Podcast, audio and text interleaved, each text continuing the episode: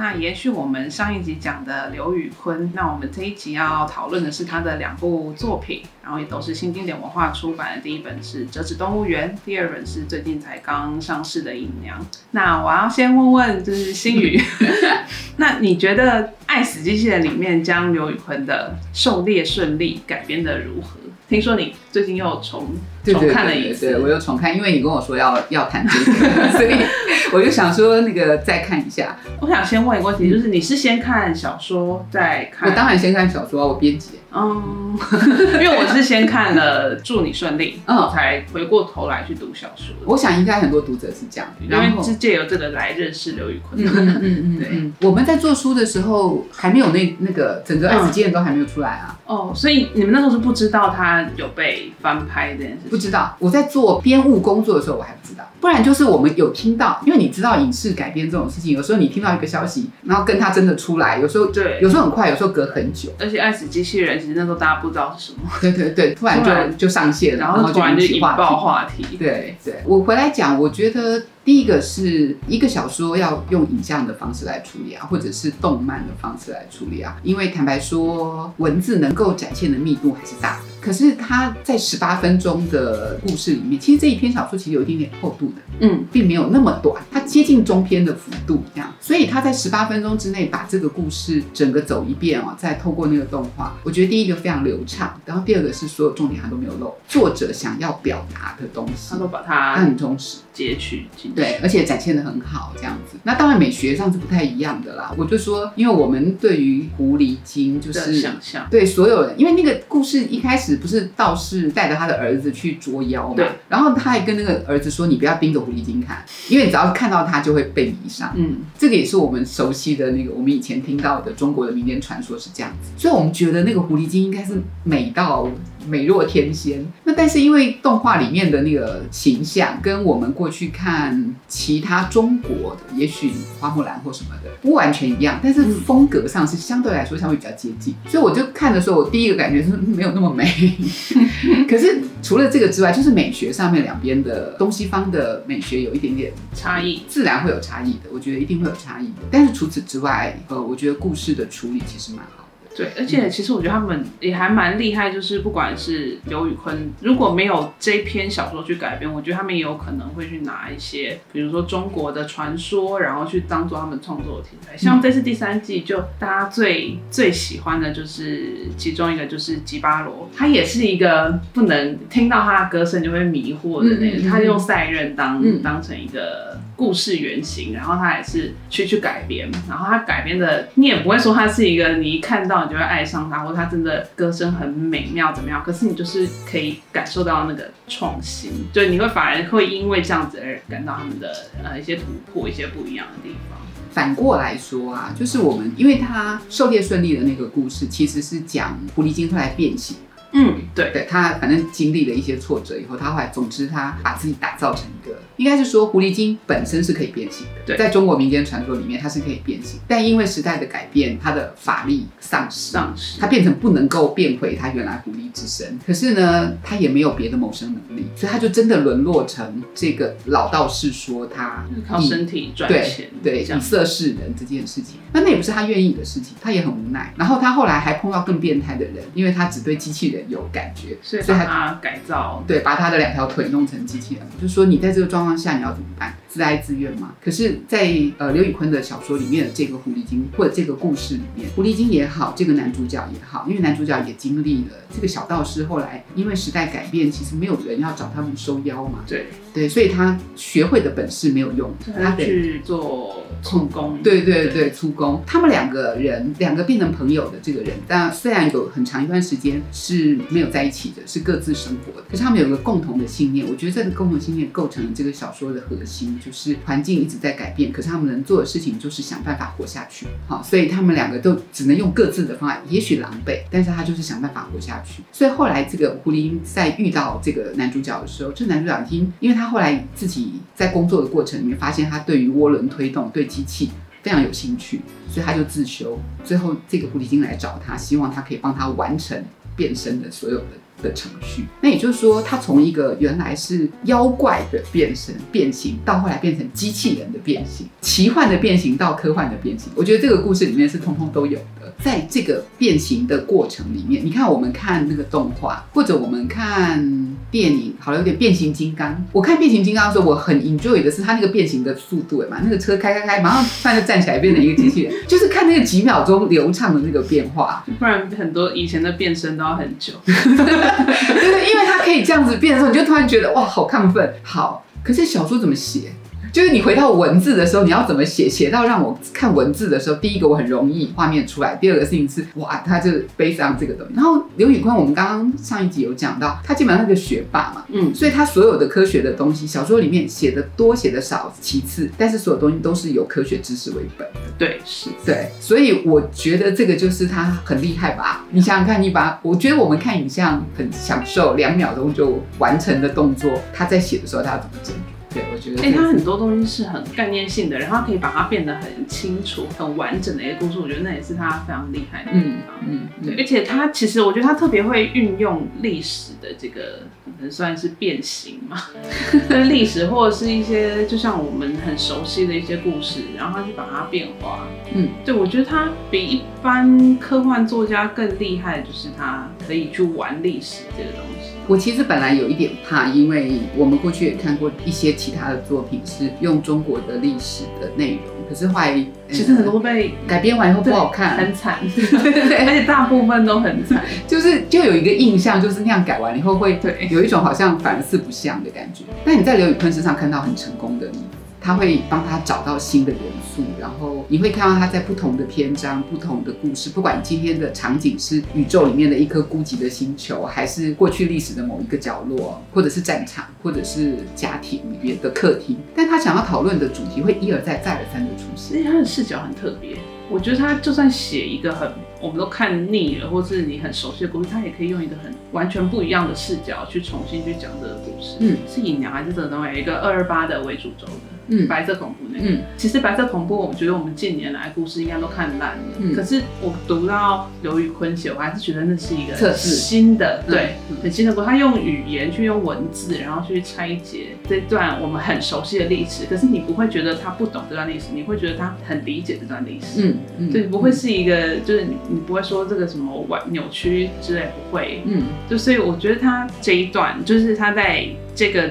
去呈现他想要去表达概念，其实他跟故事都可以弄得很平衡。而且，因为其实他的父母是中国。甘肃甘肃嘛，对对对对对，十岁左右去美国嘛，所以我本来以为他对中国历史的了解，你知道中国跟台湾的历史其实错综复杂，我本来以为他的史观会比较靠那边，我也觉得，结果没有，讶异，对对，结果没有。然后我要讲一件事情，就是《折纸动物园》这本书，我们这一本是跟英文版一模一样的出版。刘宇坤的呃短篇小说在中国大陆也有出，可是不可能出《折纸动物园》一模一样的这本，对呀，怎么可能把那个故事不可能？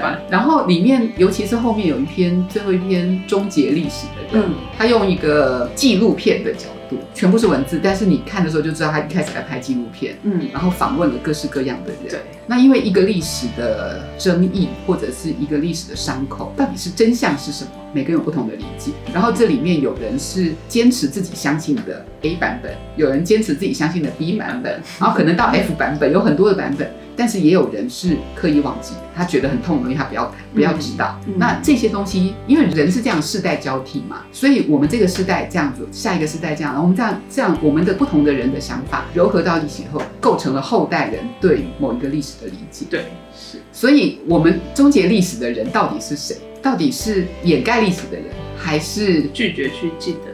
对，还是还是拒绝去记？因为我们其实是个共业。可能有时候就是一种创伤记忆，就很多人当你经历过一件事情，是不愿意再再去回想的。我觉得也情有可原，我们自己有时候都会这样子。可是，在那个小说里面，你你突然会，你以为他想要控诉什么事吗？其实我不知道。你我看完之后，我其实是得到一个很大的安慰吧。我觉得刘宇坤都没有想要控诉什么事情，他单纯想把故事讲好，然后把他想要传达的东西给嗯，去感受去听。而且他也说，他不是说他觉得故事就是读者跟作者一起去共同完成。对对对对对。我觉得这个就是那也是他刻，不知道他有没有刻意不去控诉，可是我觉得他不做这件事情，相当符合作者跟读者一起完成这个这个想法。我个人猜想，就是他有一个很温暖的家庭。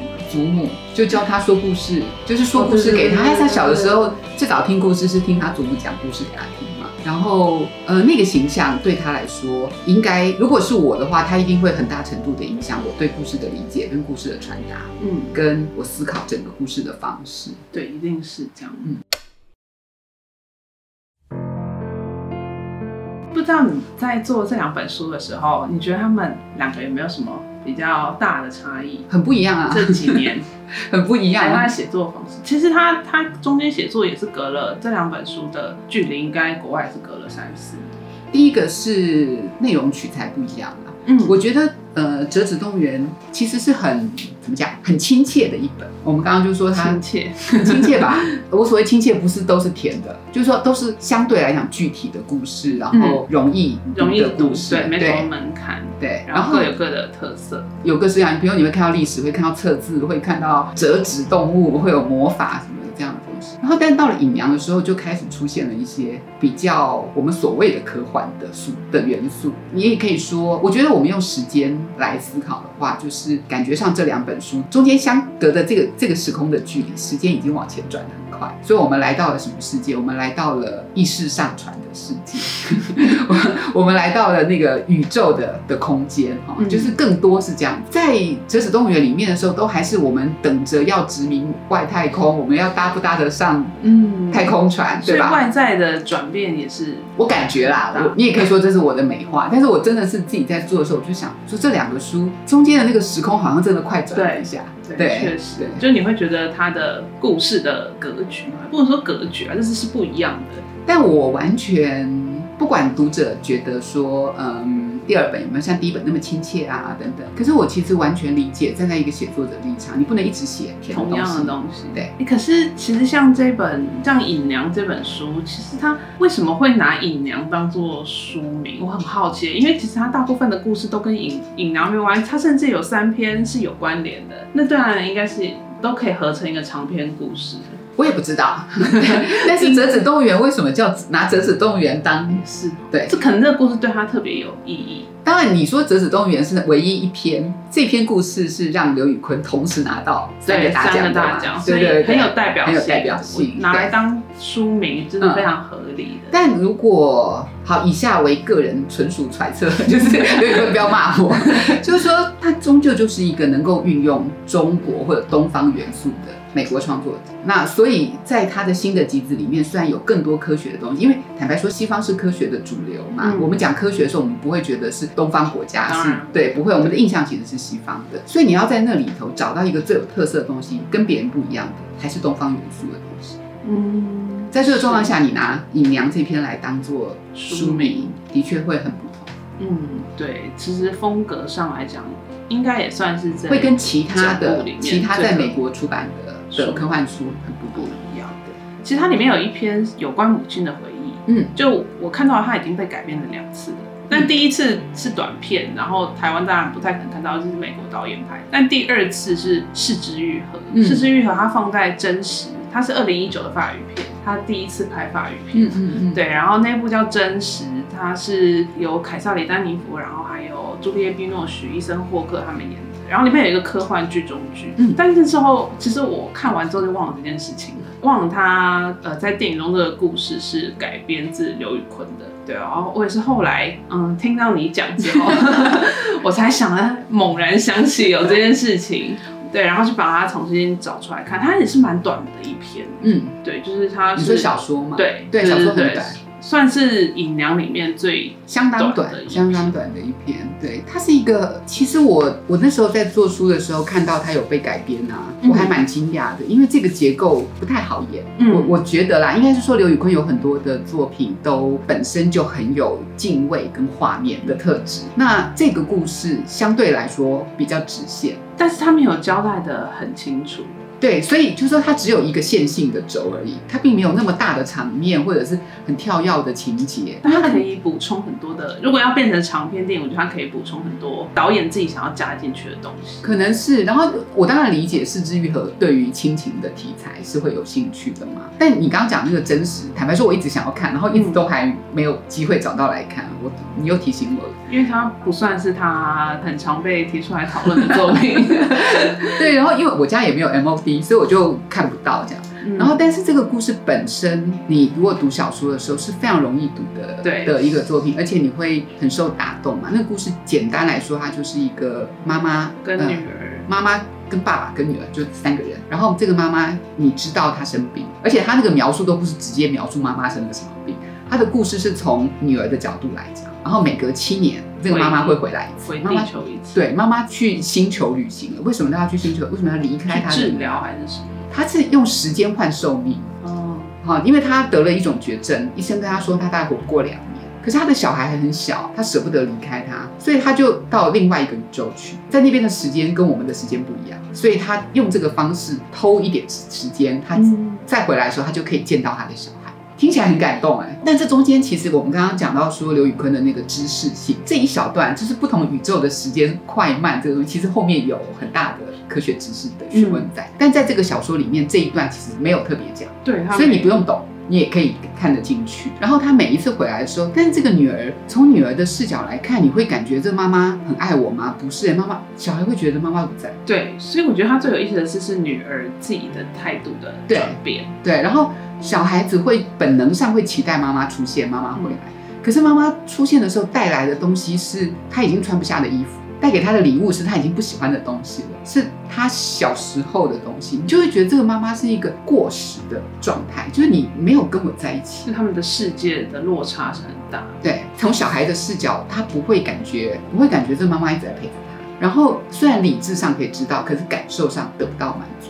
然后再来十岁、十七岁，十七岁是青春期的时候，这个更受不了。然后他有各种长大的困扰、感情的困扰。那妈妈该出现的时候不出现，然后你出现的时候，我就要把你当妈。这个这个对 对于小孩来讲也是还蛮难接受，对，很很大的张力。然后再来二十几岁、三十几岁，这个小孩慢慢长大，然后开始有了自己的人生。开始理解他有小孩的想法，然后甚至也经历了婚姻的变化，这样子。然后到了这个故事短短的故事里，最后一段就是八十岁的时候，这个妈妈又回来。可是你知道，这妈妈每次回来的时候，样子都没有老，都比她 现在都比她年。所以她在地球上已经八十岁，然后回来的那个叫妈的人，其实看起来还只有二三十岁。然后到到最后，这个母女怎么样和解？就短短的篇幅，可是呃，情感的张力很强。嗯，所以我觉得四之愈合，它把它用在真实里，因为其实真实它很大的成分也在讲，呃，母女之间的一些心结。就是那种爱恨有点很暧昧，然后你也说不清楚，你对妈妈可能有一些抱怨，但是你又觉得你还是可能你对她的爱也还是很多的哈。我觉得他就运用了这个故事，然后去还在他妈妈的缺席去影射，这样去有个呼应，在在真实的这部电影，所以他这种剧中剧概念，其实其实想起来用的其实是蛮好的，但它的调性可能跟法语法语片不太符合哦，真的吗？法语片比较冷静，是这样。它的特色完全没有在那部电影里显现出来，还是很淡化的。但是它，因为它其实还是一个蛮作者论的导演，大家就觉得哦，这就是视觉东西，这是视觉愈合的东西。所以当你变成这个时候，大家会觉得又是一个违和感。对，可是如果这个片是在日本拍啊，就是视之导演可以全完。如果是日本演员，对，搞不好搞不好我们大家违和感比较不强。对，因为我觉得东西，呃，我觉得不同国家的文化这样演员的表达方式，其实还是有差的啦。就算你导演是同一个。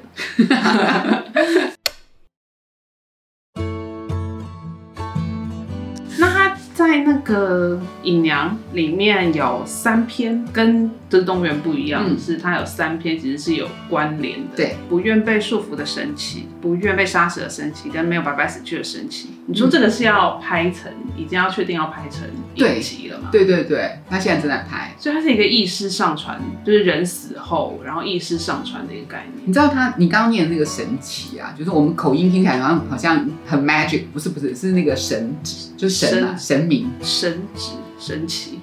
那个我觉得这个很好玩。就是我们以前对神的印象是什么？是古老的。我讲的不是宗教上的，就是跟传说有关，或者宗教上可能也有。即便佛教神，我们都有一种感觉，它是古老的，它是高高在上的，它是法力无边的，它是能力很大的，它是寿命无尽的，可以很多变化，千变万化，形象不固定的啊这种。那可是到了科幻的的故事的时候，呃，我以前曾经以为机器人已经是一种极致。就是不管那个机器人有没有自我意识，嗯，好，但是现在是它已经不是机器人，它是意识上传。对，所以以前的电影都会讲那什么 AI 人工智能啊，怎样怎样去去攻击人类什么，现在没有，现在就是意识上传，一个这是一个时代的。而且你知道意识上传其实是现在进行式吗？嗯，并不是。我本来以为是一个虚构的东西，我还想说是从哪里来的，还查了一下，就不是哎，这科学家真的已经把那个蠕虫 的意识上传，然后让它让机器人可以动。真的，对对，这是一个蠕虫在操控机器人的意思。但可是它到底到什么程度，我们知道的资讯不多啦。但蠕虫的确是好吗？熟。然后，可是你就知道，蠕虫的思考能力一定没有人类那么复杂，所以人类的意识要上传是更复杂的工程嘛。好，总之这个故事就是建立在原来是这样子，就是他是一个一个非常厉害的科学家，然后可是他得了绝症，已经没有办法救了，就是再好的手术都没有办法救，然后最后他其实是被迫的，他不是自愿的，就是因为那个科技公司有非常厉害的新的能力，所以他们就把他本来以为是要去救他做一个手术，但结果不是，其实是扫描他的大脑，然后把它上把意识上传，那这里头有控制的问题，所以他们本来觉得说他们只要不碰感受，只要不碰那个感性的东西，我们就可以控制它。就是我们传我们要的部分，让他的智慧不会在他死了以后就化为乌有。嗯，然后这个智慧还可以被我们这个公司所用。比如说你是我公司里面优秀的科学家，然后呢，你的大脑还可以被我用。就是你人已经不在了，但大脑我还可以当公司的资产。这个是很残酷的事啊。嗯。然后他这个科学家被上意识上传之后，他其实家人都不知道，家人都只知道他死掉了。对。然后结果有一天，这个女儿，因为这个女儿小小的，可是她小的时候，爸爸会教她透过一个电脑来玩他们之间的那个像猜谜一样的游戏。他们的方式是用表情符号讲话沟通，对对对对对，不是打字的。所以他就有一天，他就在电脑上，因为爸爸过世，对这个女儿来说很伤痛，所以他常常是用那个方式在怀念自己的父亲。就他在电脑里面弄一弄，就突然发现，哎，为什么符号跳出来？然后不知道是谁，没有账号的。然后那个符号的排列好像似曾相识，很熟悉。对对对对，然后再跟他讲一个什么事，而且那个这个小女孩因为在学校里面被霸凌，所以那个跳出来的人在帮她修理那个霸凌她的人，哦，就是用这个很可爱的方式。后来他才透过他们的越来越多的沟通以后，他才问说你是我爸吗？那总之就揭开了一个一个序幕，是原来这个爸爸并不是真的死，他不知道是死了还是不是死，你没有办法定义他，他的肉体不在了，但他的大脑在数位的世界里面被储存着。因为他还讲了一句说，他们忽略了 爱有多强大这件事情。对对对对，这个我印象非常深刻。对，因为他们本来觉得，就公司本来觉得说我没有动你的记忆嘛，嗯，就会跟你的私人生活切割。对，所以呢，你你不会有感情，你不会有感觉，然后我我叫你做什么就做什么。可是呢，为什么爱很强大？爱没有那么容易被切割的，不是说我把相关的细胞不上传，它就不会存在。但但我觉得这他们也探讨一个问题，就是那你上上传了之后，这个意识还是原本这个人意识嘛？他到底有多少是真的，有多少是机器或者是科技去去改变的？那他就算现在这个人他想法改变，那他还会是你原本的爸爸吗？这太好玩了，因为你都会发现那个意识被上传了之后，还是会有意见合跟不合的。对，然后意见不合的还是会打架。对，然后我们的那个，因为在数位意识里面，你你想想看，你已经自己是数位的一个一个元素了，所以你在那个地方要操控整个数位世界啊，比人类要操控数位世界可能更容易哦。对，所以他在数位世界里面掀起一个世界大战这件事情，是跟灾难一样的，人类世界只能是承担后果的。对，好，然后所以你就会看到神的这个定义改变，或者是说不是定义，神的这个形象改变了，定义还是一样。比如说他没有寿命的的限期，是永恒的，对，然后他可以有各种形式，然后能力很强大，只是他不是那么古老，他是时代往前。嗯。我觉得这很好玩，就是在狐狸精的传说的那个时代，因为没有科技，所以那个时候的神是长那样，那时候的妖是长那样。嗯。可是到了我们这个时代的时候，狐狸精跟所谓的传统的神越退越远。所以像那个不是会有 American God，呃，美国众美国众神，米尔盖曼在他写美国众神啊，他那个故事里头就是很多传统的神到了现代以后流离失所嘛，因为没有人信他了。嗯。所以他们就得在现实的世界里面谋生活。那这很有趣。那你想想看，那。这个时代，或者是未来的时代的神是什么？刘宇坤的现在在他的作品里面拿出来的一种例子，就是意识上传。对，那他本身还是人啊，他是人变成神。有一种是被迫，有一种是自愿。然后没有啊，还有还有原生数位种啊，他那个妹妹。哦，对对对对对对，他还有一个妹妹，对，他帮他爸爸帮他在呃数位空间里创造了一个妹妹出来。对，但是这对真的人来讲，我说到底哪能？但你知道，其实我看到后来啊，我就跟我同事说，我有一点被说服了，因为他们那个这三篇小说里面有一点辩证是说，呃，因为地球这个环境已经被人类搞坏了，而且看起来很难恢复成完好的状态。那移民星球这件事情缓不济急啊，因为你到底要去哪里探勘，时间那么长。所以小说里面有一句话，就是说人不是地球的问题，人的躯体才是问题。我们今天吃一颗番茄，好像很简单，我除非你都在你家的院子里面自己种番茄，可大部分都不是，你去卖场买，那那个卖场的番茄怎么来的？是遥远的地方种了以后再挑选，然后再物流，然后再空运，再什么什么的，一关一关。就是说你为了吃一颗番茄，整个地球要消耗那么大的能量或碳足迹。但是如果你今天是数位，你就没有这个问题。但是你没有办法感受到真正吃到一颗。番茄是什么样子的？哦，他那个妹妹说有啊，她吃过所有的种类的番茄嘛。对，她知道味道，可是她不知道吃到时候的是什么感受。好，所以刘宇坤真的要讨论的事情就是什么是真的。对，这就变成一个什么是真的？我觉得最后的科幻科幻作家到最后都会看到什么是真的。菲利普迪克也是到底什么是真的？对啊，因为科技的东西总是有冰冷的感觉。如果我们今天有一天不是这样子坐在这边讲。然后你是在跟我的意识讲话，你会感觉你在跟我讲话吗？这这个是一个很很大的问号。就是意识脱离了肉身之后，它还是原本的，不一样。它一定还会被某些东西改变嘛？那跟原本当然就是会，可能有大部分是一样，可是还是有不一样的，那还是不同样的人吧？嗯。但这里讲，在这个尹阳的这本小说里面，有好几篇都在讨论类似的事情。有的时候故事设计的是直接是呃数位原生种，或者是新的星球里面的原生的孩子，从来没有经历过人类的世界，然后他们觉得那样的他们的世界是理所当然的。我们这些人是老古董，才会怀念这些东西。然后他怎么样被带领？去感受我们所谓的真实。那我觉得真正的重点倒不是谁对谁错，重点是这两个看起来完全不同的物种吗？人类吗？怎么互相了解？怎么互相接触？因为毕竟是世代传承。那是不是还有谈到多重宇宙的概念？多重宇宙 最近有点夯。我觉得那个多重宇宙在这个小说里面没有非常具体的。但是我还是很喜欢讲那件事情，就是如果大家都看了那个《奇异博士二》的话，就是《奇异博士二》的两个彩蛋里面的第二个彩蛋。第二个彩蛋很废，不是吗？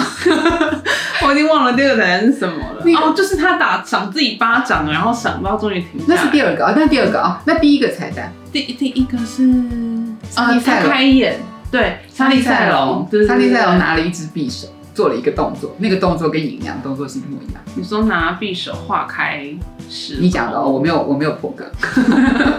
但是其实我有点忘了第二第一个彩蛋，他做了这个动作。没有啦，那当然是因为我是编辑，所以我一看到那个画面的时候，我就会很兴奋嘛。嗯，好，然后我的我的兴奋在于说，我想起来了，对，有这个画面，然后他要把他带走嘛，对对对，然后我会很兴奋的原因是因为。其实我知道刘宇坤同时也帮好莱坞很多的影像作品或者影视作品做顾问。那这个小说，因为他这些小说其实也都是他过去陆续写成的，嗯，不一定跟 Marvel 的电影有什么很直接的关联、创作的连接。可是你在这个很小的地方，大家会看到类似的巧思，我觉得很很有趣。作为编辑是一个很兴奋的发现。嗯，但是其实我觉得现在的科幻作品都还是会有一些本质上的共同。呃，那个是招式啊，那个不是本质。对，但是啊，对啦，以那个来讲，招式比较特别，本质我觉得很常见，本质上的共通差不了介绍。对对对，因为其实都差不了。对。那谢谢大家这一题的收听。那刘宇坤的这两本小说集《折纸动物园》《隐娘》是由新经典文化出版，非常好看，我也非常喜欢。那还没有读过的听众朋友可以去书店找来翻翻。然后也谢谢副总编辑今天我们带来这么丰富的内容。那如果各位听众朋友喜欢我们本集的内容，也欢迎通过我们的脸书专业叶华尔兹以及各收听平台给予我们建议与回馈。那我们下次再见，谢谢。